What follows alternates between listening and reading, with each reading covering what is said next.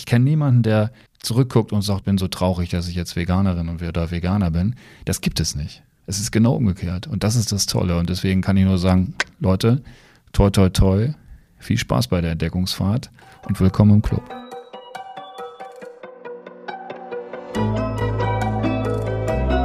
Forever Young, der Gesundheitspodcast vom Lanzerhof. Von und mit Nils Behrens. Gesünder leben, Tiere schützen, den Planeten retten. Ob Naturkatastrophen, Pandemien oder die Erderwärmung, alles hängt irgendwie mit uns zusammen. Wie wir Menschen mit unserem Planeten und seinen Lebewesen umgehen, hat Auswirkungen, auch auf uns selbst und auf unsere Gesundheit. In welche Richtung wir uns weiterentwickeln wollen, entscheiden wir als Gemeinschaft, aber auch als Individuum. Christian Bagedes ist Designer, Verleger, Publizist. Außerdem ist er Gründer und Präsident der Vegan Gesellschaft Deutschland, Verleger und Chefredakteur des Vegan Magazins, Namensgeber der Lebensmittelmarke Better und Gründer der Messe Veganfach. Mit veganer Ernährung und deren Vorteilen hat er sich intensiv auseinandergesetzt und ist deswegen der richtige Gast für dieses Thema. Herzlich willkommen, Christian Bagedes. Hallo Nils, ich freue mich, hier zu sein. Lieber Christian, ich habe ja dein Buch schon mal äh, lesen können, also dein zweites Buch, äh, Die vegane Revolution. Und die Zahl, die äh, mir wirklich am meisten hängen geblieben ist, ist ja, wie viele Tiere wir jedes Jahr töten, um sie zu essen. Und äh, also nicht du, das weiß ich jetzt, aber äh, trotz allem, vielleicht kannst du unseren HörerInnen mal, mal diese Zahl ganz kurz äh, so als Anfangsschock sagen. Es ist das Verrückte, das führe ich in meinem Buch auch auf, ist ja, dass man sich die Zahlen eigentlich gar nicht richtig merken kann, weil Zahlen gar nicht so viel aussagen. Aber wenn man die Zahl dann tatsächlich sich in Erinnerung ruft und dass man quasi alle paar Wochen eine, eine Anzahl von Tieren äh, tötet, so, also als Nutztiere tötet, äh, die der Gesamtzahl Menschen auf diesem Planeten entspricht, dann haut einen das natürlich um und da ging es dir beim Lesen genauso wie mir beim Verfassen dieser Zahl. Und natürlich habe ich diese Zahlen gar nicht so präsent, wie man das jetzt denkt. Ähm, ich habe das auch recherchiert und dann äh, wirklich überprüft, ob das stimmt und aufgeschrieben. Und wie du jetzt siehst, so ganz genau weiß ich die Zahlen natürlich auch nicht mehr, weil also Zahlen sind Zahl, Zahlen. Ne? Ja, die Zahl, die ich im Kopf habe, waren 65 Milliarden Tiere. Ja, Wahnsinn. Und ähm, da ist es so, dass ich neulich gerade mit einem, einem Freund unterwegs war, der meinte, Nils, das kann nicht stimmen. Und dann meine ich, doch, das kann stimmen, weil überleg doch mal einfach, davon waren, glaube ich, irgendwie 54 Milliarden Hühner. Und wenn man sich dann wiederum überlegt, äh, wie schnell man mal äh, so ein halbes Hähnchen isst, äh, dann denkt man so, ja, es gibt Leute, die essen wahrscheinlich äh, ein bis zwei Hühner die Woche. So. Und äh, wenn man sich dann wiederum überlegt, äh, die, wir sind, glaube ich, sieben Milliarden Menschen, oder wie viel so? Sieben, ja. Irgendwo zwischen sieben und acht, glaube ich, pendeln wir momentan gerade so, wenn man sich da, aber nehmen wir mal sieben an, wenn man dann wiederum die Zahl 65 Milliarden durch sieben teilt, dann kommt es einem gar nicht mehr so viel vor. Gerade wenn man eben halt über diese kleineren Tiere, die ja, zugegebenermaßen schnell gegessen sind, dann irgendwie äh, überlegt. Und das ist, finde ich, äh, schon schockierend. Und die Fische sind nicht mal mit eingerechnet, ne? Die Fische sind nicht mal mit eingerechnet. Und wenn du, wenn du noch überlegst, dass äh, da auch äh, hunderte von Millionen größerer, richtig fett gemästeter Tiere dabei sind und wir dann immer über Überbevölkerung, menschliche Überbevölkerung sprechen, aber nicht von der Überbevölkerung durch leidende Tiere reden, dann ist hier schon was im Argen. Ne? Es ist total was im Argen. Ich finde, ich weiß nicht, ob du es kennst, ich glaube, es war in dem ersten Buch von Richard David Precht, der dieses Gleichnis da bringt, wo ähm, Außerirdische auf, der, auf dem Planeten Erde landen und äh, uns total überlegen sind, uns anfangen zu unterjochen, in Tiere, äh, also in, in Käfigen zu halten und ähm, dann äh, aus unserer Haut Lampenschirme zu machen und aus den Knochen dann irgendwelche anderen Knöpfe und keine Ahnung was. Und dann gibt es diesen Moment, wo dann mal wieder äh, eins unserer Kinder dann aus dem Käfig genommen wird und dann schreit eine und sagt, warum seid ihr so grausam? Und dann antwortet er, also ich zitiere sehr frei, ich hoffe, Richard mhm. David Precht wird es mir verzeihen, aber äh, die Geschichte, wie ich sie in Erinnerung habe, war es dann so, dass äh, der Außerirdische dann sagt äh, zu den Menschen, naja, wir können jetzt sagen, dass wir euch überlegen sind, dass wir stärker sind, dass wir intelligenter sind, aber ganz ehrlich, die wahre Antwort ist, ihr schmeckt uns einfach so gut. Und das ist ja, das ist ja genau der Habitus, mit dem wir der Meinung sind, uns dieses Recht rauszunehmen. Ja, das ist ein unglaublich arroganter Habitus und in dem Moment, wo man das so sagt, ähm, hört man dann oft schon den Vorwurf, dass man jemanden anklagt und attackiert. Wie kann man nur so vermessen sein, so etwas dann zu sagen? Aber es ist natürlich trotzdem nicht verkehrt. Es ist nicht verkehrt. Ja? Und ähm, erst wenn man quasi diesen, ja, diesen, diesen Nullmeridian, könnte man ja fast schon sagen, geistig überschritten hat und so weit ist, dass man eben auf der anderen Seite steht, dann kann man ganz, ganz erschrocken zurückschauen und denken, oh Mann, da war ich auch und kann das dann gar nicht mehr fassen. Ich muss dir sagen, äh, für mich war äh, mal äh, wirklich der große gedankliche Gamechanger, war wirklich der Film Gamechanger. Also ich fand, ähm, ich kann dir auch genau sagen, das war nicht Arnold Schwarzenegger, der mich über Stolz überzeugt hat, sondern ähm, für alle HörerInnen, die ihn noch nicht gesehen haben, ist auf Netflix die erfolgreichste Doku aller Zeiten. Ähm, unbedingt mal anschauen. Aber was ich besonders toll daran fand, war, die haben einem nicht versucht, ein schlechtes Gewissen zu machen, sondern die haben nur gesagt, what's in for me? Das heißt, die positiven Seiten der pflanzlichen Ernährung aufgezeigt. Und das fand ja. ich eigentlich so das, was mich auch persönlich überzeugt hat. Ich habe als Kind nie gern Fleisch gegessen. Also meine Eltern mussten mich sozusagen dazu hin erziehen, wo ich dann auch hinterfragt habe, ob ich diese Erziehung nicht auch rückgängig machen kann.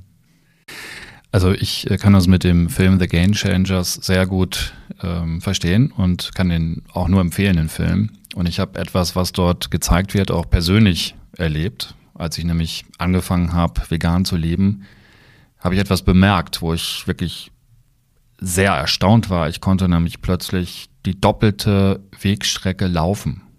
Ja. Mhm. Und ich bin jetzt nicht so ein, so ein, so ein, so ein Sport-Superfreak, äh, ja, der jetzt irgendwie den ganzen Tag nur Sport treibt.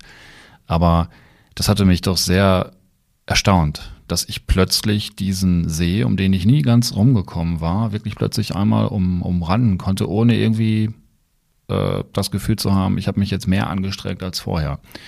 Und ich habe das dann auf die Ernährung zurückgeführt, ohne dass ich natürlich das beweisen konnte, aber ich habe das immer wieder gehört. Und als ich das dann bei Game Changers dann auch nochmal gesehen hatte, dass also auch viele, viele Top-Sportler bis hin zu Olympiasiegerinnen äh, das bestätigten, da habe ich natürlich äh, ein bisschen geschmunzelt und gedacht, na siehst du, da kann man mal sehen, was so eine, was so ein veganer Ernährungsswitch, was der alles so für Auswirkungen hat. Ne?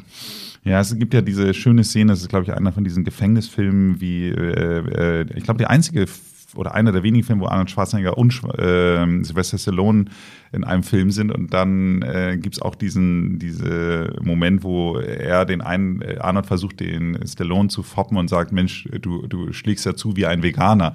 Und, ähm, ja, da, stimmt. da muss man ja wirklich sagen, auch das ist ja wirklich massiv widerlegt worden, sowohl in dem Film als auch, äh, ich finde dieses Gleichnis so schön, wenn man sich überlegt, die stärksten Tiere, Elefanten, Gorilla äh, oder, oder so ein Ochse, ich meine, das sind ja auch alles Veganer. Also da sieht man ja, dass die Kraft haben. Also der stärkste menschliche Ochse, den ich kenne, der kommt ja in Game Changers auch vor. Das ist der Patrick Babumian, ähm, den ich auch äh, äh, gut kenne. Und wenn er zuhört, den ich auch herzlich grüße von hier. Und ähm, ich habe mal, als ich die Veganfachmesse gegründet habe, bei der allerersten Ausgabe der Messe, haben wir den Patrick eingeladen. Das ist jetzt auch schon wieder fast ein Jahrzehnt her. Ähm, eingeladen, da kannte, kannten ihn noch nicht so viele Leute. Da war er aber gerade der stärkste Mann Deutschlands als Veganer. Ja. Und wir haben ihn dann eingeladen und hatten draußen auf dem Messegelände einen LKW stehen, den er tatsächlich dann mit, mit also wirklich mit einem äh, kräftigen Seil per Hand gezogen hat. Und die Leute konnten nicht fassen, dass ein Veganer in der Lage ist, so viel Kraft aufzubringen. Ich meine, Nicht-Veganer schafft das normalerweise ja auch nicht. Ne? Schaffen wir insgesamt nur eine Handvoll Leute, aber ja, in der Tat. Kommen wir doch mal zu dem Punkt, wir sind ja ein äh, Gesundheitspodcast und, äh, Podcast und wollen ja den Leuten auch Ratgeber ja. geben. So, wenn wir jetzt mal schauen, vegan und nachhaltig leben. Klingt erstmal so schön, aber wenn ich dann in den Supermarkt gehe, dann wird es ja schon ein bisschen schwieriger. Das heißt also vegane Produkte ohne Plastik, Bio und Obst und Gemüse sollte am besten auch noch regional sein da bleibt ja, also der Trichter wird ja sehr, sehr eng, muss man einfach mal sagen. Also wie kauft man da am besten vegan ein? Also wie, wie, wie, wie, wie handelst du das? Was empfiehlst du? Also man muss natürlich den Leuten auch mal rein Wein einschenken, was das ganze Verpackungsmaterial angeht. Ähm, und natürlich ist es richtig, dass man darauf achtet, äh, möglichst wenig äh, Plastikmüll zu verursachen, ne? ganz klar. Aber wenn man zum Beispiel weiß, dass äh, dass 50 oder 40 bis 50 Prozent des Plastikmülls in den Weltmeeren, des Mikroplastiks, ne, nur dadurch entstehen, dass wir Menschen Fisch essen. Ja, weil natürlich auch das Fischessen äh, Ursachen hat. Ja, also ähm, ähm, weil einfach die Fischereinetze, äh, äh, also die, die Fischereiflotten so viel äh, Kunststoffnetze verlieren jedes Jahr, dass eben daher das allermeiste Plastik in den Weltmeeren stammt. Und eben nicht durch Strohhalme an Stränden oder vergessene Joghurtbecher, ja, Trinkjoghurtbecher oder durch sonstige äh, Geschichten. Ähm, das ist schon mal so ein erster Punkt, der einen ja auch schon mal ein bisschen erleichtern kann, dass man nicht jetzt bei jedem Kunststoffprodukt, was man kauft, gleich ein schlechtes Gewissen hat. Viel, viel, einen viel, viel größeren Impact, viel, viel größere Wirkung hat überhaupt schon mal der Einkauf von pflanzenbasierten Produkten gegenüber nicht pflanzenbasierten Produkten. Ja. Gutes Beispiel, ein Kilo Käse, also um, die, um ein Kilo Käse zu produzieren, braucht man 5000 Liter Wasser. Ja. Das ist wirklich. Das muss man sich mal in Milchtüten vorstellen. Ja, das ist, das ist, 5000 das ist, Milchtüten. das ist eigentlich unglaublich, wenn wir immer über Wasserschutz und so sprechen und dann darüber nie geredet wird. Ja. Also es gibt ja auch Leute, die äh, dann gezielt ähm, sagen, ich äh, mache da nicht mehr mit, äh, ich spare Wasser und dann die verrücktesten Maßnahmen ergreifen, was ja alles gut gemeint ist, also das kann man ja gar nicht kritisieren, aber gar nicht darüber nachdenken, weil sie es vielleicht eben auch nicht wissen, wie viel Wasser alleine in dieser, in dieser äh, Käseproduktion äh, verbraucht wird. Ja? Aber um auf deine Frage zurückzukommen und die mal ganz positiv, proaktiv ähm, zu beantworten, wenn man ganz bewusst jetzt gesund essen möchte, natürlich ist vegan zu essen per se schon mal sicherlich ein großer Gesundheitsfortschritt, ja, weil man einfach viele äh, krankheitsbegünstigende ähm, Stoffe weglässt, wenn man sich für eine vegane Ernährung äh, entscheidet. Aber eine richtig gesunde vegane Ernährung besteht natürlich jetzt nicht darin, einfach alles, was ungesund ist, ähm, zu ersetzen ähm, in vegan. Ne, sicherlich hat das auch schon sogar einen Vorteil, aber am besten ist es natürlich, wenn man sich dazu entscheidet, auch für eine, also sich dazu entscheidet, eine frische vegane, wirklich ballaststoff- und vitaminreiche ähm, Ernährung auch gezielt einzukaufen. Und dann hat man ja gar nicht mehr so viel Verpackungszeug ne, in der Tüte. Also wenn ich jetzt sage, ich kaufe jetzt wirklich täglich frisches Gemüse, ähm, frische Kräuter und Obst, ähm, dann fällt ja auch schon mal ganz viel von dem Verpackungsgedöns weg, was man vielleicht hat, wenn man sonst gedankenlos irgendwie einfach nur einkauft, was einem gerade so mundet und was man vielleicht ganz lecker findet, weil man gar kein Bewusstsein für die Ernährung hat. Also der Schritt in eine vegane Ernährung führt natürlich auch dazu, dass man sich viel stärker wieder mit der Frage auseinandersetzt, was schmeckt mir, was ist gesund und dann entdeckt man auch quasi äh, ganz alte Dinge wieder neu. Ja? Also früher war es so, dass man quasi sagte, ja gut, ich äh, entscheide mich jetzt für ein Steak und dann habe ich so als optische Aufhübschung so ein bisschen, ein bisschen Gemüse daneben. Und heute entdeckt man genau das Gegenteil. Ja? Dann entdeckt man eben, meine Güte, also ein, ein frisches Gemüse, vielleicht noch einer ganz bestimmten, von einer ganz bestimmten Sorte, frisch geerntet, hat ja so eine, kann so eine Geschmacksüberraschung äh, sein, ähm, die man vorher gar nicht wahrgenommen hat, dass allein das ja schon ja, ein Beitrag ist, wenn man sich, wenn man sowas dann mag, plötzlich ein Beitrag dazu ist, dass man viel mehr von solchen Geschichten isst. Und davon wird man eben nicht so schnell krank, ja. Und man merkt ja auch, dass man dadurch dann eben fitter ist und dass einem das wohltut. Und das Tolle ist, es eröffnet sich ein komplett neuer Geschmacks- und Bewusstseinshorizont. Und das kommt natürlich der Gesundheit sehr, sehr, sehr entgegen. Wenn man jetzt äh, aber sich überlegt, okay, ich mache das Ganze, um Tiere zu retten, dann würde ja vegetarisch eigentlich auch schon ausreichen. Ähm, warum würdest du sagen, nee, reicht nicht? Ja, gerade bei den Tieren ist es, äh, ist es sogar umgekehrt. Also ähm, wir haben tatsächlich bei der veganen Gesellschaft mal überlegt, wir haben das natürlich dann verworfen, weil wir dachten, das kriegen wir in diese Kultur nicht implementiert. Ja? Wir haben wirklich mal überlegt, den Spieß umzudrehen und zu sagen, Leute, wenn ihr den Tieren helfen wollt, ähm, dann fangt zuerst mal damit an, die Eier wegzulassen. Fangt zuerst damit an, alles äh, wegzulassen, was mit, ähm, was mit tierischen, was tiermilchbasiert ist, also alles äh, wegzulassen, was aus, aus Molkerei, was Molkereiprodukte sind. Und ganz zum Schluss, wenn ihr das geschafft habt, davon wegzukommen, dann könnt ihr ja dann auch die Wurst und das Fleisch weglassen. Und einfach deswegen, weil ähm, die, weil der Faktor der Tiertötungsfaktor bei tierbasierten vegetarischen Produkten noch höher ist als bei Fleischprodukten. Ja? Das verstehe ich nicht. Ja, also ich, ich, ich bringe das, ich, ich bringe mal ein ganz, ganz, ganz einfaches Beispiel. Es gibt zum Beispiel Wurst, die auf Eier, Eiweiß basiert. Mhm. Also ähm, die besteht zwar nicht aus tierischem Fleisch, sondern aus Eiweiß, also von, von Hühnereiern, ja, aus Hühnereiern, ja. Und das ist tatsächlich mal wissenschaftlich errechnet worden, dass quasi für diese vegetarische Wurst auf Hühnereiweiß Basis mehr Tiere sterben müssen als für ein ganz normales Schweineschnitzel. Wow. So. Das ist natürlich schwer vermittelbar, ja. Und und es ist natürlich auch ein bisschen gemein den Leuten gegenüber, die es gut meinen, die vielleicht tatsächlich deswegen Vegetarier werden und sagen, na gut, dann esse ich halt die vegetarische Wurst aus Hühnereiweiß. Ja, aber den Tieren ist damit gar nicht geholfen. Es aber meinst du dann, ist ein Tier gestorben, weil das Ei gestorben ist? Ja. Okay, das heißt also, das Ei ist für dich schon ein Tier.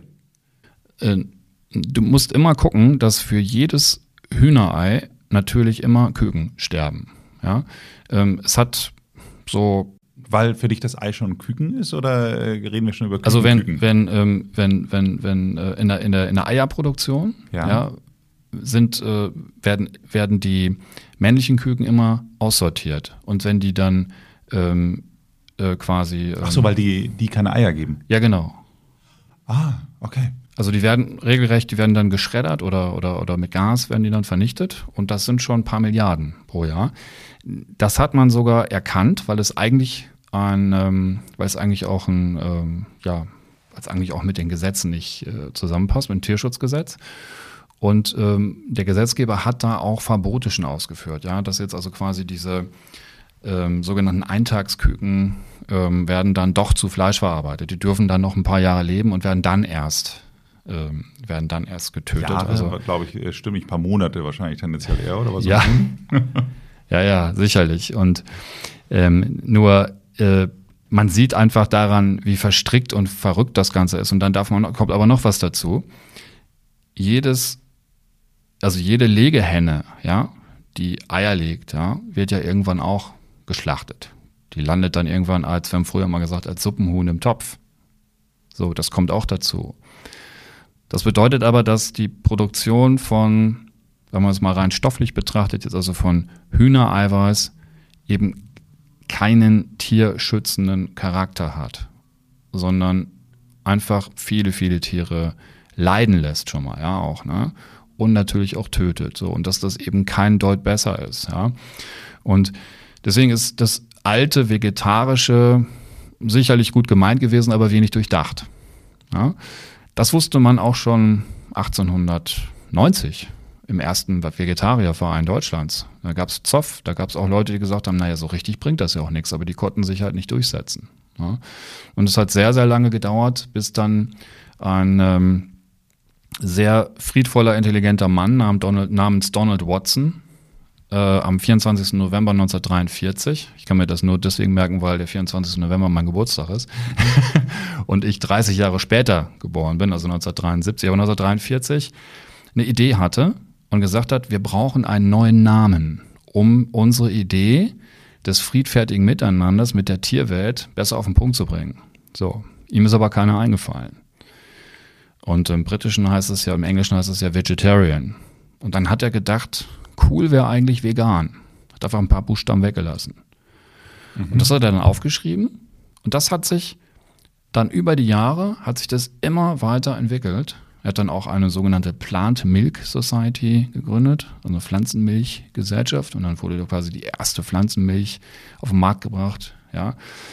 Und es hat natürlich viele, viele Jahrzehnte gedauert, bis dann auch junge, äh, ja, neue Menschen irgendwie wieder geboren wurden. 30 Jahre später zum Beispiel ich, ja.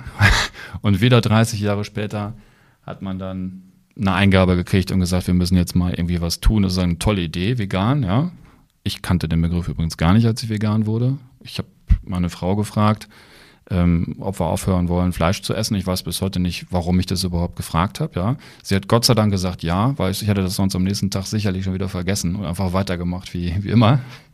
Aber dadurch, dass sie ja gesagt hat, haben wir es ausprobiert und sind dann bei dem Thema geblieben und waren so begeistert, dass wir dann relativ, also kurze Zeit später, sind bestimmt ein, zwei Jahre dazwischen gewesen, dann ähm, auch äh, die vegane Gesellschaft gegründet hatten. Und zwar, um jetzt wieder zum Vegetarischen zurückzukommen, weil wir festgestellt hatten, dass es immer noch einen Vegetarierverein gab, für den ich dann auch das Corporate Design gemacht hatte, voller Begeisterung.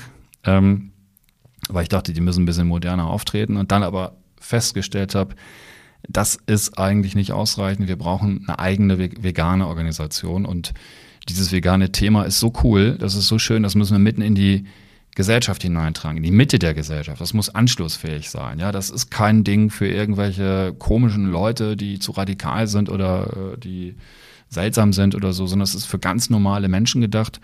Und wenn ich jetzt zurückgucke, muss ich sagen, haben wir nicht alles richtig gemacht, aber offensichtlich auch nicht alles falsch und sind ziemlich froh, dass das Thema wirklich so stark verankert ist, dass es eben solche Kinofilme gibt, ne, wie die, den, den du eben genannt hast, dass selbst ein Arnold Schwarzenegger mittlerweile darüber nachdenkt, ähm, ob vegan nicht irgendwie viel besser ist, auch äh, für die Menschenentscheidungsentwicklung.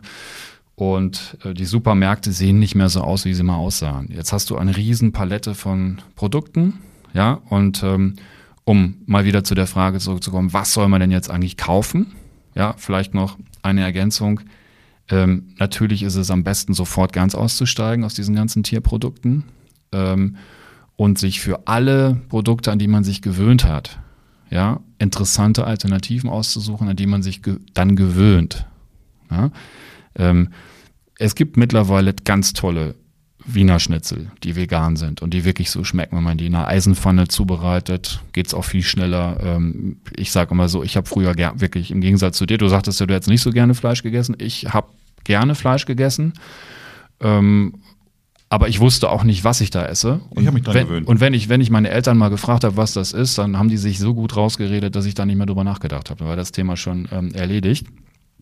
Aber den Geschmack mochte ich mochte ich persönlich ganz gern und ich bin deswegen ganz froh, dass es diese Alternativen gibt.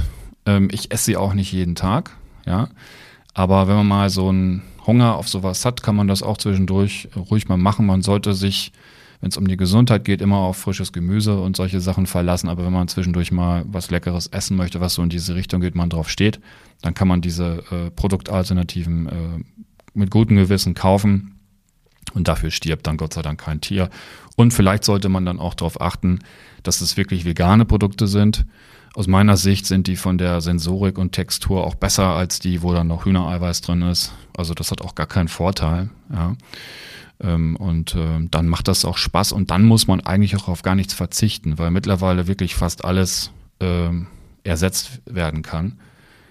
Und zwar auch so, dass man nicht Sorge haben muss, dass jetzt quasi äh, das äh, Chemiekasten, Laborspielset aus dem Kinderzimmer jetzt irgendwie in der Nahrung gelandet ist. Ja, das frage ich mich ja immer. Ich äh, ich, ich, ich denke ja immer so, wenn ich jetzt äh, so ein, ein Cordon Bleu äh, kaufe, was vegan ist, dann denke ich immer so, Gott, das ist echt die Rache des Lebensmitteltechnikers. Also, dass das jetzt im Grunde alles so aussieht und schmeckt und keine Ahnung, was irgendwie sowas, als wenn es ein normales Cordon Bleu wäre, dann denke ich immer so, puh, ob das jetzt wirklich äh, noch gesund ist. Klar, stirbt kein Tier und es ist wahrscheinlich besser für die, für, für alle, ähm, aber ob es besser für mich ist, I, I don't know. Also ich kann dich da wirklich beruhigen. Ähm, ich habe mir diese Labore auch mal angeguckt und ich habe selber vegane Lebensmittel mitentwickelt.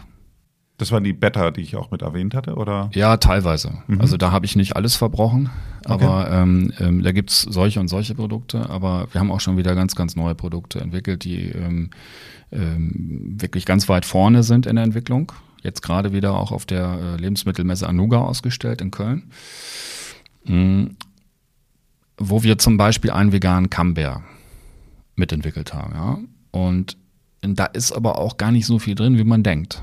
Also da gibt es normale, klassische, konventionelle, nicht vegane Produkte auf dem Markt, auch aus ähnlichen Bereichen, wo viel, viel mehr Chemikalien, sag ich jetzt mal, drin stecken, ja, als in diesen veganen Alternativen. Zumal natürlich auch vernünftige Hersteller gerne darauf achten, dass ihnen das nicht um die Ohren gehauen wird, wenn jemand sich dann die Zutatenliste äh, anguckt, ja. Und so viel ist da gar nicht drin, ja. Also die ba Hauptbasis ist sowieso Wasser, ja, und dann geht es um die große Frage, Und das ist jetzt für Vegan auch ganz wichtig. Bei diesem Camembert zum Beispiel war uns wichtig, dass Protein drin ist. Mhm. Pflanzliches Protein. So. Mhm. Und ähm, damit es auch ein, auch ein wirklich ein hochwertiger Ersatz ist, ja, und du dann auch dir denken kannst, Mensch, ich esse das auch deswegen, weil das auch noch eine kleine Proteinzugabe ist. Das kann ja da nicht so schlecht sein.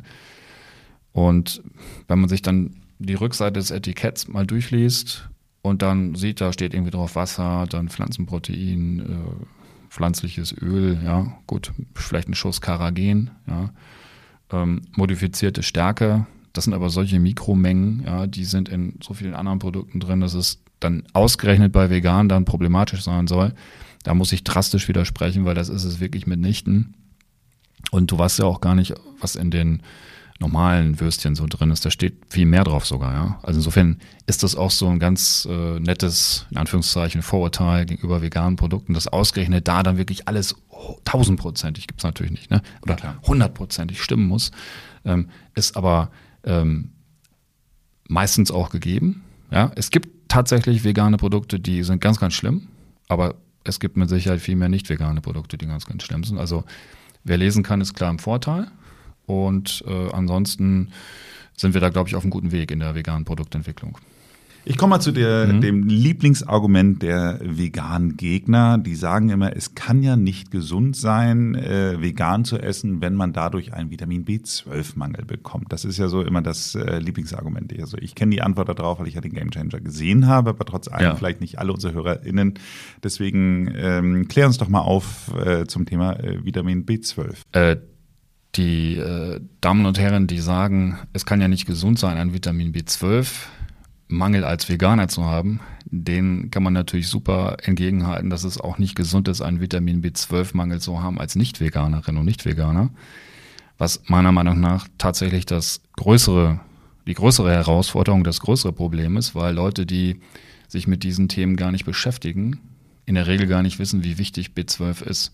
Und es ist nicht so, dass in den äh, klassischen äh, nicht veganen Produkten jetzt so riesengroße Mengen an Vitamin B12 noch drin seien, dass man da auf der sicheren Seite ist. Und tatsächlich bestätigen sehr, sehr viele Ärztinnen und Ärzte, dass die meisten Menschen, die ein äh, B12-Problem haben, ähm, da können wir auch gleich mal drüber sprechen, was das dann für Folgen hat, ja, dass das in der also dass die allermeisten davon äh, natürlich keine Veganerinnen und Veganer sind. Jemand, der sich dafür entscheidet, vegan zu leben, der hat natürlich sofort durch diese Propaganda, die da rumgegangen ist seit Jahren, hat natürlich sofort, und das ist auch gar nicht so verkehrt, ja, hat sofort die Frage im Kopf, wie gehe ich jetzt mit dem Thema B12 um, ja, und kümmert sich dann, macht immer wieder mal, ich sag immer alle zwei Jahre einen Bluttest, ja, lässt sich wirklich prüfen und wenn man dann sieht, okay, äh, man sieht, man hat zu wenig B12, dann wird es mal wieder Zeit zu supplementieren. In der Regel ist das aber dann nicht nötig, wenn man äh, seine Ernährung umgestellt hat und zum Beispiel auch Produkte kauft, die man als ähm, Nicht-Veganer auch eingekauft hätte, wie zum Beispiel veganen Joghurt, also Joghurt und dann eben in der veganen Variante. Da ist meistens schon so viel B12 drin, äh, dass das alleine schon eine super Grundversorgung von B12 wäre. Ja, aber man sollte es überprüfen. Und die Überprüfung gilt im Übrigen für alle Menschen, nicht nur für Veganer, sondern für alle. B12-Mangel ist etwas, was problematisch ist. Und welche Probleme hat es denn? Also wenn man wirklich ähm, gar nichts macht und äh, also zu wenig B12 hat und das zulässt und nicht gegensteuert, dann kann das irgendwann dazu führen, dass du ein riesen Nervenproblem hast. Ja. Und ähm, das merkt man dann auch schon. Also, dass du nicht mehr der bist, der du mal warst. Und ähm, es gibt wirklich Leute, und das hat mit vegan gar nicht so viel zu tun, die das haben schleifen lassen und so weit sollte man es gar nicht erst kommen lassen. Das ist schon ganz, ganz wichtig. Aber vielleicht ist, wenn ich das mal sagen darf, was vielleicht ganz interessant ist, wie das überhaupt entstanden ist, dass es überhaupt sowas gibt wie ein B12-Problem. Das ist, hat nämlich mit vegan und nicht vegan gar nicht so viel zu tun, sondern das hat eher damit zu tun, wie wir mit unseren Äckern und Böden umgehen. Ja? Denn man hat viele Jahrzehnte jetzt gesagt, ja, in Pflanzen sei kein Vitamin B12. Das ist aber totaler Blödsinn. Also die äh, ETH Zürich ja, hat schon vor geraumer Zeit nachgewiesen, dass Pflanzen Vitamin B12 assimilieren können. Und äh, man hat dann lange überlegt, wieso sie das gar nicht mehr tun. Ja. Und dann hat man festgestellt, bei einem, ich, ich weiß das von einer Dissertation, die ich mal gelesen habe, ähm, beim Anbau von Sanddorn. Ja. Äh, denn Sanddorn war eine B12, gesunde B12-Alternative. Bevor sich die Europäische Union dazu entschieden hatte, ähm, Sanddorn zu fördern und damit dann auch die Stickstoffdüngung äh, Einzug hielt und dann Sanddorn nicht mehr genug B12 assimiliert hat. Und dann ist das ganze Projekt gestorben. Und darüber gibt es eine ganze Doktorarbeit. Das ist sehr, sehr interessant. Das ist also quasi der Nachweis dafür, wie schädlich der Einsatz von, äh, von äh, Chemikalien und, äh, und künstlichen Düngemitteln auf natürliche ähm, Kreisläufe sind und eben auch auf dieses B12 in den Pflanzen, was wir natürlich dringend zum, äh, zum Leben äh, brauchen. Und dann vielleicht als Ergänzung, der Mann, der das mal ähm, ja, erforscht hat, ja, der aus der Pharmaindustrie kam und dann gesagt hat, ich mache jetzt nur noch, ich mache jetzt nur noch gesunde äh, pflanzliche äh, Produkte auf Biobasis, der hat nicht aufgegeben und weiter gesucht und hat gesagt, okay, wenn das jetzt nicht mehr geht mit den Sanddorn, Beeren, dann suche ich jetzt was anderes, eine andere neue B12-Quelle, eine pflanzliche, und hat dann festgestellt, dass äh, in der Queckenwurzel, eine Quecke ist auf dem Bauernhof Unkraut, ne? Mhm. So, und das in der, und da macht also keiner was mit, ne? Das wächst da einfach so wild äh, vor sich her. Und in der, in der Queckenwurzel, ja, da ist so viel B12 drin, dass wenn man die trocknet und äh, verarbeitet, dass man dann tatsächlich pflanzlich gebundenes Vitamin B12 hat, was auch bioaktiv ist, was also auch funktioniert. Und ich habe das selber, benutze das auch schon seit Jahren. Und dann gibt es so ähm, gepresste ähm, gepresste B12-Kautabletten heißen. Das hört sich jetzt nicht sehr lecker an, aber die sind mit Orangenöl ähm, verbunden. Das schmeckt wirklich sehr, sehr angenehm. Wenn man das auseinanderbröselt, vier Stück so ins Müsli reintut, dann ist das sogar eine ganz köstliche Geschichte. Also ich mache das deswegen, weil mir das Müsli dadurch besser schmeckt, ja. So. Und dann hat man, hat man quasi ein ähm, biologisches, äh, pflanzlich gebundenes ähm, Vitamin B12 was natürlich alle Vorurteile sprengt und deswegen hört man da auch nicht so oft was von. Aber es hat sich natürlich in der Community schon so ein bisschen herumgesprochen. Ne? So, also keine Angst vor Vitamin B12. Die Tiere, die ähm, angeblich deren, deren Fleisch, ja, deren Körperteile sozusagen und so viel Vitamin B12 geben sollen, das ist auch ein Mythos, die haben das Vitamin B12 auch nur in sich, weil sie künstliches künstlich erzeugtes Cyanocobalamin heißt es, ja, B12, in ihr Futter hineinbekommen als Futterergänzung. Das ist also sogar so, wenn du äh, Tierfuttermittel kaufst, wir haben uns das mal angeguckt auf so großen Tierfuttermittelsäcken, ja, da steht dann drauf Zutatenliste, zum Beispiel Soja, ja, meistens dann aus dem Regenwald, und dann steht dann an zweiter oder dritter Stelle gleich Cyanocobalamin, Vitamin B12. Naja, kein Wunder, dass dann ein bisschen B12 beim Menschen auch noch ankommt, wenn man diese Sachen isst. Äh, und wenn man jetzt ähm, das billigste B12 supplementieren möchte, also künstlich synthetisch aus der Apotheke, ist das meistens genau das gleiche, was man den Tieren auch äh, zusetzt. Ne? Aber man kann es auch ein bisschen hochwertiger machen, indem man dann eben auf die Quecke zurückgeht und das Vitamin B12 äh, in Bio-Qualität vegan äh, kauft zum Supplementieren. Ist ein bisschen teurer, aber ich habe dabei ein gutes Gefühl und es funktioniert übrigens super. Ich habe mich dann auch prüfen lassen und der B12-Spiegel ist 1A.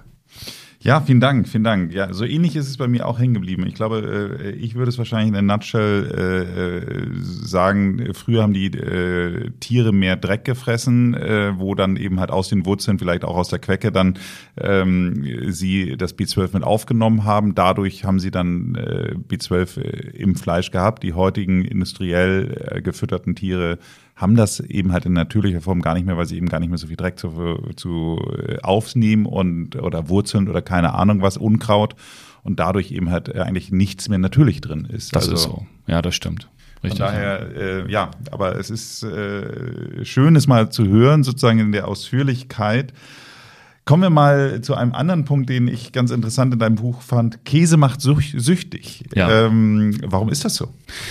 In Käse ist ein, ähm, äh, ein Stoff enthalten, der dem ähm, Morphin ähnlich ist und auch so ähnlich heißt. Käse, Käsemorphin. Und dieser Stoff äh, ist tatsächlich äh, so, dass er ähm, abhängig macht. Und das erklärt auch, warum viele Menschen die, die vegane Idee sehr, sehr gut finden und richtig äh, interessiert wären an dem Thema, ähm, Schwierigkeiten haben, von Kuhkäseprodukten wegzukommen. Und immer wieder darauf zurückkommen, also sich dann doch wieder diese Sachen kaufen, ja. Weil es ist natürlich klar, wenn du eine gewisse Abhängigkeit hast, hm, ist es nicht so leicht, von dieser Sache dann runterzukommen. Das ist bei Drogen ja nicht anders. Und ähm, das ist bei Käseprodukten in der Tat sehr, sehr auffällig. Mhm, okay, spannend. Wenn man jetzt so sich insgesamt anschaut, äh, ich hatte schon gesagt, also ich bin so ein bisschen hintrainiert worden zum, zum Fleischesser. Also ich, äh, auch ich möchte das dazu sagen, also ich äh, habe es natürlich dann irgendwann, mochte ich es auch gerne, wobei das Lustige ist, wir haben ja im Lanzerhof gibt es ja immer diese Fastenkur und äh, jedes Jahr, wenn ich immer die Fastenkur mache, merkt man ja immer, worauf man dann so besonders großen Lust hat. Und das war für mich jahrelang immer interessanterweise nicht das Steak oder der Käse oder sonst was, sondern äh, Hackfleisch, lustigerweise. Also sowas, was so in einer Bollo oder im Burger oder sowas so drin ist. Und da muss man ja wirklich sagen, dass äh, die Alternativen, also gerade dieses Beyond Meat und ähm, wie heißt der andere große Player da noch aus den USA oder es geht in Hamburg hier Ottos Burger, macht auch fantastische vegane äh, Burger Patties also ehrlich gesagt, äh, da, da möchte ich mal die Experten sehen. Ich glaube, in der Blindverkostung merkt da kaum jemand einen Unterschied, oder? Ich habe selber schon an solchen Blindverkostungen teilgenommen und ähm, du wirst erstaunt sein, bei, für wie viele Produkte das gilt. Das ist mittlerweile auch bei gut gemachten ähm, veganen Käsealternativen so. Ähm, du kannst dann den Unterschied nicht mehr herausschmecken. Mhm. Ja. Gibt natürlich immer noch so ein paar Spezialitäten, an die man sich noch nicht herangetraut hat, das ist ganz klar. Aber es ist auch nur eine Frage der Zeit, bis man die auch transformiert. Und das finde ich auch gut. Aber ich muss dir da voll zustimmen. Dieses äh, vegane Hackfleisch, was auf dem Markt ist, das ist gerade wenn du das so zubereitest, nicht mehr äh, zu unterscheiden. Wir haben übrigens, als wir ähm, die vegane Gesellschaft gestartet haben, haben wir uns den Spaß gemacht und haben ähm, haben mal, ich kann mich noch erinnern, wir haben mal in der Innenstadt von Oldenburg in Oldenburg einen Infostand gemacht. Das war, glaube ich, der erste Infostand der Veganen Gesellschaft Deutschland. Da war der, der Verein ganz, ganz neu. Und da wollten wir natürlich auch ein bisschen Spenden sammeln und mal die Akzeptanz checken.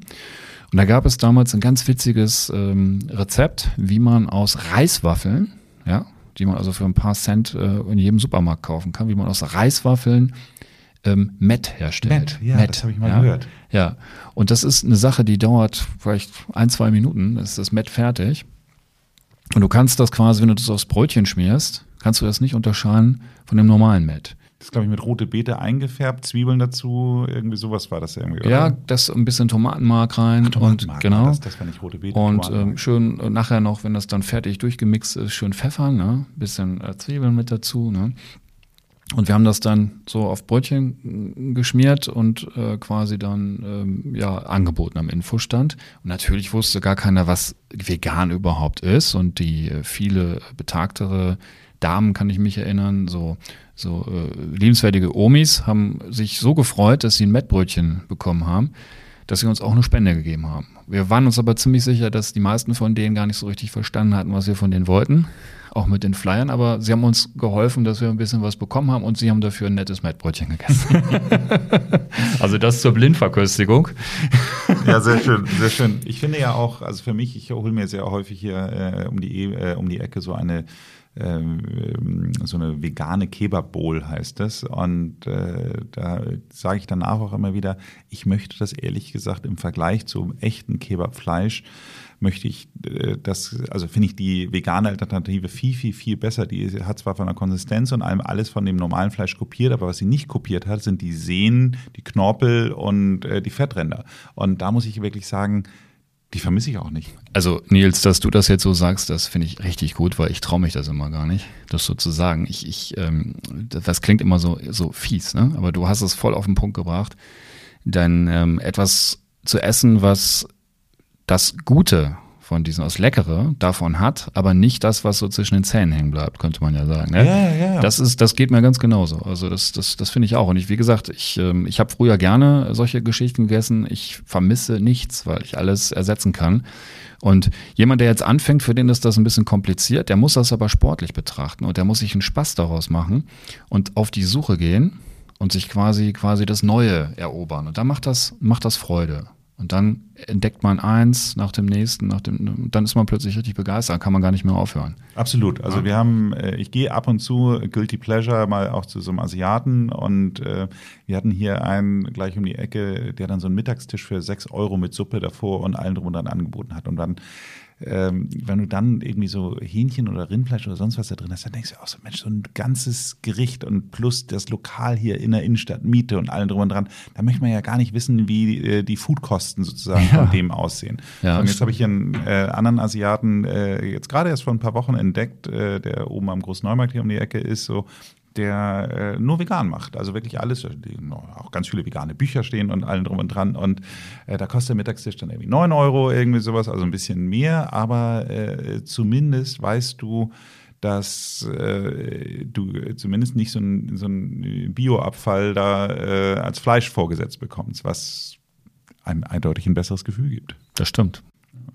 Kommen wir mal, äh, wo wir jetzt gerade schon beim Asiaten sind. Also äh, man muss ja sagen, der Buddhismus oder allgemein die asiatische Kultur, da war ja der Lebensstil schon immer sehr verbreitet. Ich fand das so toll, auch als ich mit meiner Tochter meine Rundreise durch Indien gemacht habe. Wir haben wirklich von Ankunft Indien bis Ende äh, Abfahrt äh, kein einziges Tier gegessen. Zugegebenermaßen Käse, diese Paneer-Käse, ähm, äh, ist schon ab und zu dran vorgekommen, aber trotz allem, also kein Tier ist zumindest für uns effektiv gestorben. Können wir jetzt drüber streiten, über Milchprodukte. Aber egal. Auf jeden Fall ähm, will ich nur einfach sagen, es ist ja eigentlich mal sehr etabliert gewesen. Es war in Afrika sehr etabliert, auch kein Fleisch zu essen, weil man sich es gar nicht leisten konnte. Mhm. So, da hat man jetzt einfach durch die günstigeren Fleischpreise, ist es einfach ein Stück Wohlstand, der da irgendwie eingetreten ist. Glaubst du, dass man kann das zurückdrehen? Das Zurückdrehen ist ja zugleich ein Vordrehen. Ne?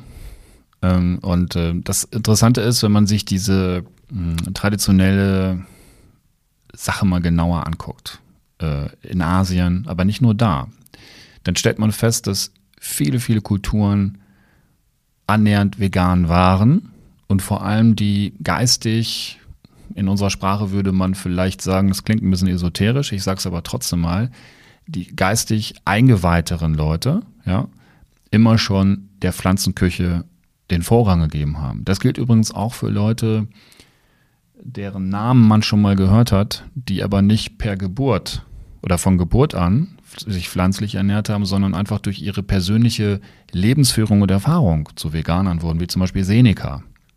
Glaubt man kaum, ja? dass so ein Staatslenker äh, und Strategiemann wie Seneca, dass der aber tatsächlich in seinen schriftlichen Hinterlassenschaften festgehalten hat, dass er durch das äh, Nichtverzehren von äh, tierischem Fleisch äh, deutlich besser denken konnte. Und deswegen. Ja, gibt es aber auch andere Führer, äh, im wahrsten Sinne des Wortes Führer, die auch Vegetarier waren, äh, die äh, nicht nur so Gutes hinterlassen haben, muss man ja leider sagen. Das stimmt, aber ähm, ähm, es gibt auch Leute, die erstens behaupten, dass das gar nicht so, so, so stimmig ist. Es gibt also wirklich Zeugen, die ähm, klar aussagen, dass so ein Mann wie Hitler also durchaus noch Fleisch gegessen hat und dass er das vor allem nicht gemacht hat, um die Tiere zu schützen, sondern weil er Angst hatte, dass er äh, dass er schneller altert.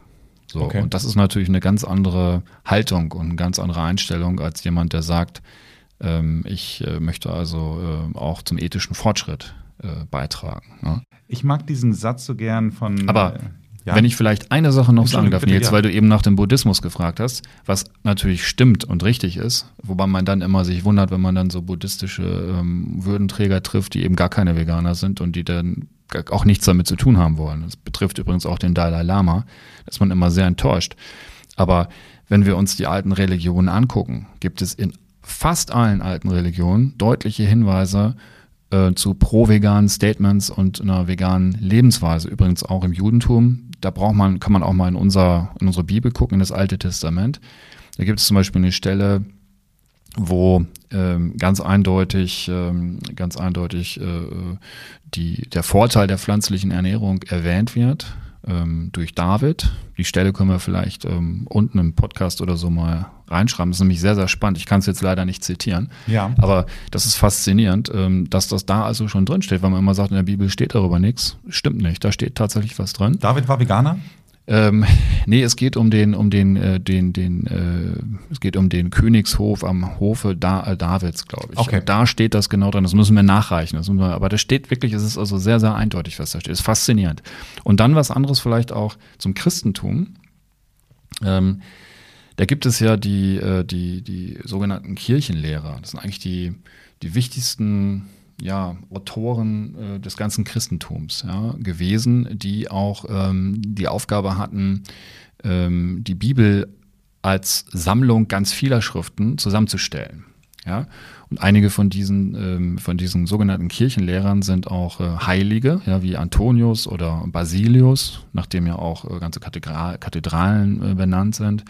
Und das sind Leute gewesen, die in ihren Schriften, die quasi jedem Theologiestudenten oder jeder Theologiestudent zur Verfügung stehen, ganz klar davon sprechen, dass Fleisch zu essen, so erinnere ich mich an eine Aussage, ähm, also mit dem Geiste nicht vereinbar sei und also dazu führe, dass man gar nicht mehr geistig sein könne. So, das ist krass. Ja, das haben wir alles verdrängt. Ne? Und es gab immer wieder christliche Organisationen wie die Franziskaner ähm, oder auch die Benediktiner, die zumindest bis zum Ende des Zweiten Weltkrieges äh, die Tradition dann erhalten haben, dass die nur noch, das hört sich jetzt lustig an, aber immerhin, ja, also nur noch zweifüßige Tiere gegessen haben, wenn überhaupt. Aber so weit ging das noch. Und dann kappte das komplett ab und das ist dann in Vergessenheit geraten.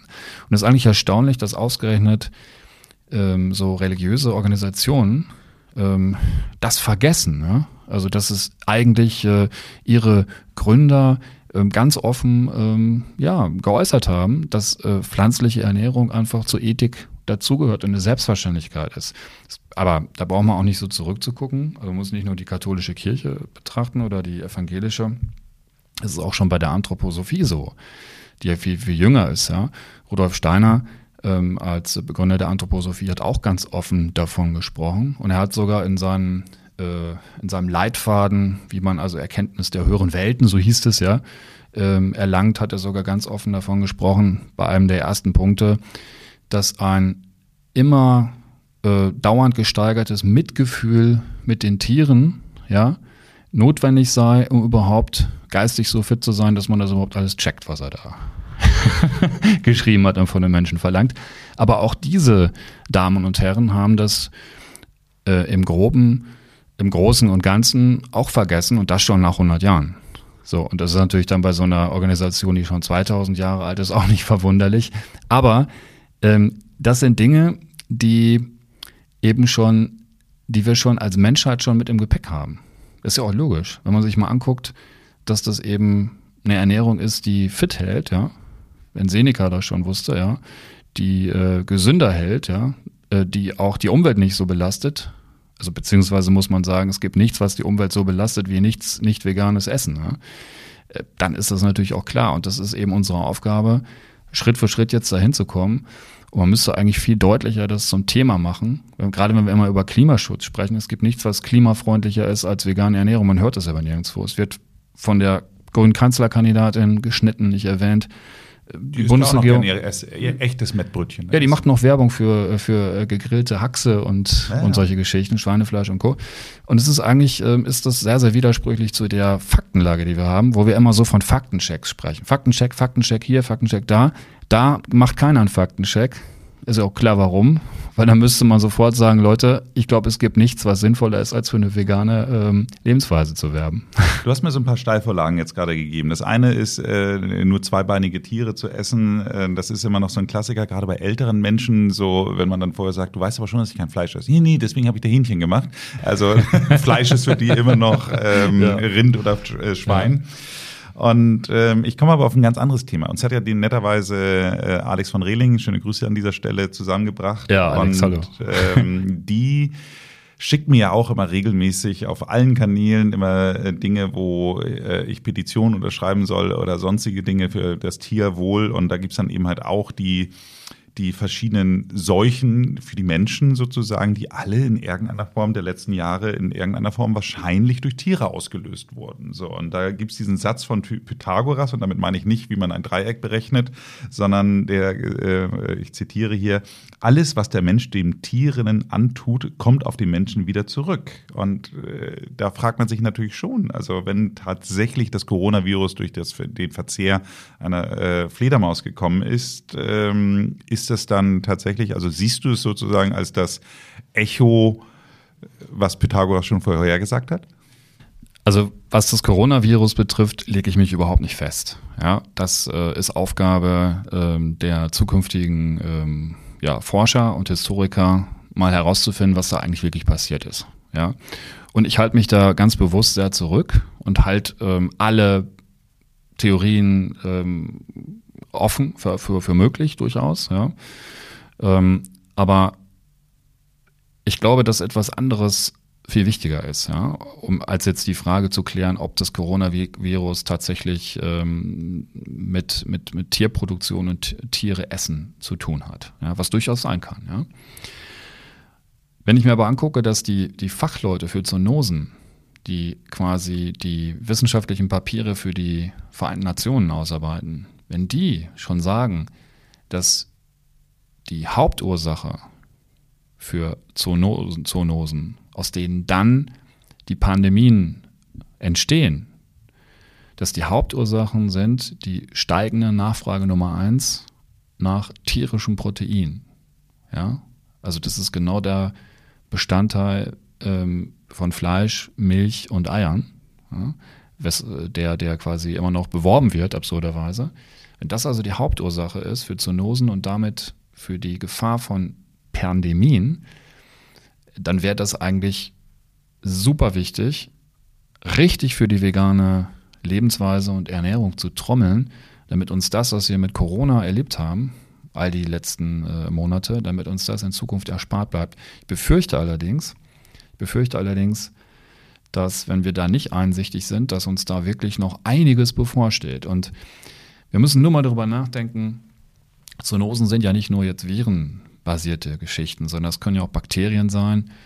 Ähm, und äh, jeder von uns hat schon mal wahrscheinlich äh, von Nachbarn, Verwandten, Bekannten gehört, dass, äh, dass es Schwierigkeiten gab, wenn, wenn jemand ins Krankenhaus gekommen ist und sich da einen Keim geholt hat, weil er vielleicht eine offene Wunde hatte und dann hat man ja Krankenhauskeime und, und dann wirkte das Antibiotikum nicht mehr und dann hat man wirklich ein Problem. Das geht so weit, dass man eventuell sogar ähm, ja, ein Gliedmaß verliert, weil der Keim also so weit vordringt, dass da nichts mehr hilft. So. Und das Krasse ist, dass diese, dass der massive Einsatz von Antibiotika in der Massentierhaltung natürlich auch dazu führt, äh, dass, äh, dass wir demnächst wieder und davor warnen eben auch die Experten ständig, nur man hört zu wenig davon in den Medien, dass demnächst wieder Gefahren durch Bakterien ähm, uns bedrohen, die wir eigentlich durch die Entdeckung äh, des, äh, von, von Antibiotika und des Antibiotikums überwunden, ähm, für überwunden hielten, dass das wieder da ist. Und das kann jederzeit passieren dass so ein, dass, dass, also, dass, dass so, eine, so eine Bakterienattacke plötzlich kommt, übrigens auch über die tierischen Produkte, die wir in den Supermärkten haben, ja. Ähm, und äh, auch diese Nachrichten gab es ja schon, ja, dass also äh, Organisationen getestet haben, wie viel, äh, wie viel Keimrückstände gibt es ähm, in Nahrungsmitteln. Übrigens genauso wie Antibiotika-Rückstände. Beides absurd. Die Antibiotika-Rückstände führen dazu, wenn man das dann isst, dass man eben dann, wenn man selber mal betroffen ist, keinen Schutz mehr hat, dass vielleicht das Antibiotikum dann nicht mehr wirkt und umgekehrt. Die Keime können uns auch jederzeit umhauen, wenn sie also eine bestimmte Grenze überschreiten.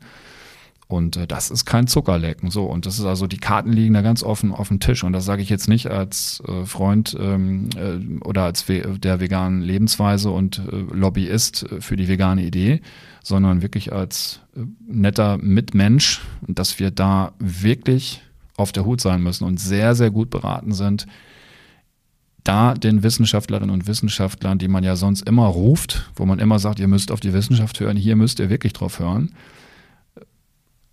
weil sonst fliegt uns das um die Ohren. Und irgendwann wollen wir auch mal wieder ein normales Leben führen. Ne? Und der Absolut. beste Weg dorthin ist, also da diese Gefahren, die so täglich ausgeblendet werden, sehr, sehr ernst zu nehmen. Kommen wir nochmal abschließend auf dein Buch zurück. Äh, die Zahl, die ich wirklich am mitspannendsten fand, ähm, das war, ähm, dass man, wenn man komplett alle Leute vegan leben würden, genügend Lebensmittel auf dieser Welt hätte, um 12 Milliarden Menschen zu ernähren. Das heißt also, das äh, finde ich alleine sollte schon eigentlich Grund genug sein, wirklich mal über eine Umstellung seiner Lebensweise nachzudenken, wenn wir nicht auch noch sonst noch genügend andere Gründe gegeben haben. Deswegen wäre für mich meine abschließende Frage, wenn du jetzt mal einen Tipp geben könntest für unsere HörerInnen, die wir jetzt vielleicht überzeugt haben, wie sollten sie am besten starten?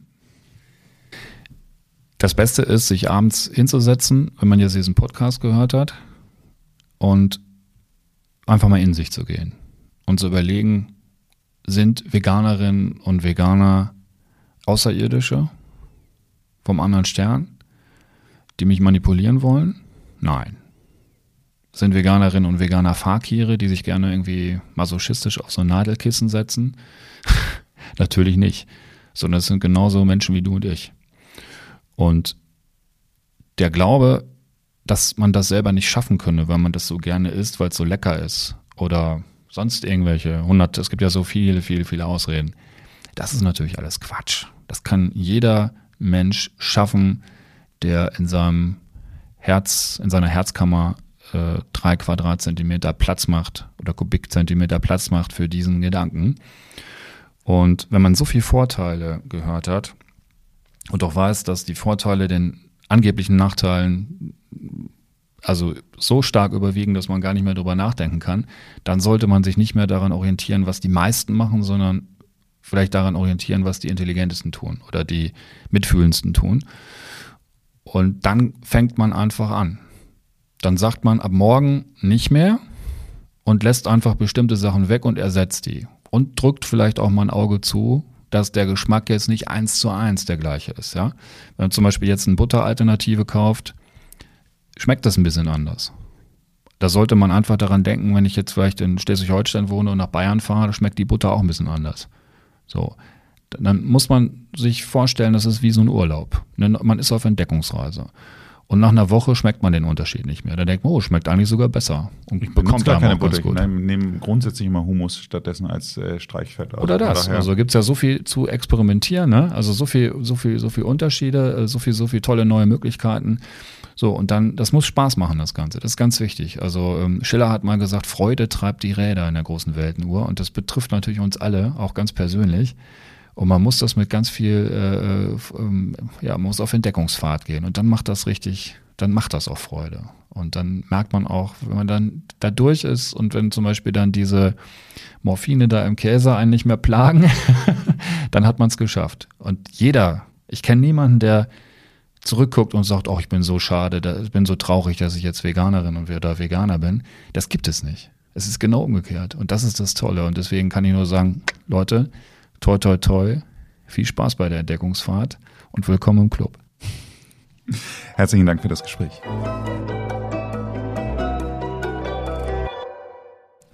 Sag mal, meine letzte Frage nur mal. Äh, zwei Freunde von mir, Andreas Loff und Olli P., die haben einen Podcast zusammen und da beginnt es immer mit diesem Witz, ähm, äh, woran erkennt man, dass Olli P. Veganer ist? Er erzählt es dir. Kannst du dich an dem Witz, äh, also siehst du dich da auch drin? Ja, ich, gerade als ich angefangen habe mit dem Thema, habe ich das so vielen Leuten erzählt. Ne? Und mir hat mal jemand gesagt, auch wenn das jetzt nicht jugendfrei ist, ne, du gehst jedem damit auf die Eier. Da habe ich, hab ich dann irgendwann gesagt, ja, aber ich will doch, dass man gar keine mehr isst. So. Und meine Eltern zum Beispiel, die sind mir da nicht gefolgt. Die sind richtig genervt gewesen. Ja, und ich habe die mit allem geplagt, was man sich vorstellen kann. Und dann kam noch Bio dazu. Also das war wirklich schlimm. Und, ähm, und irgendwann habe ich das gar nicht mehr gemacht. Irgendwann habe ich einfach nur noch äh, ja, einfach mein Ding gemacht. Und na klar, ich habe natürlich geschrieben, ich habe publiziert, ich habe eine Messe gegründet, ich habe Lebensmittel entwickelt.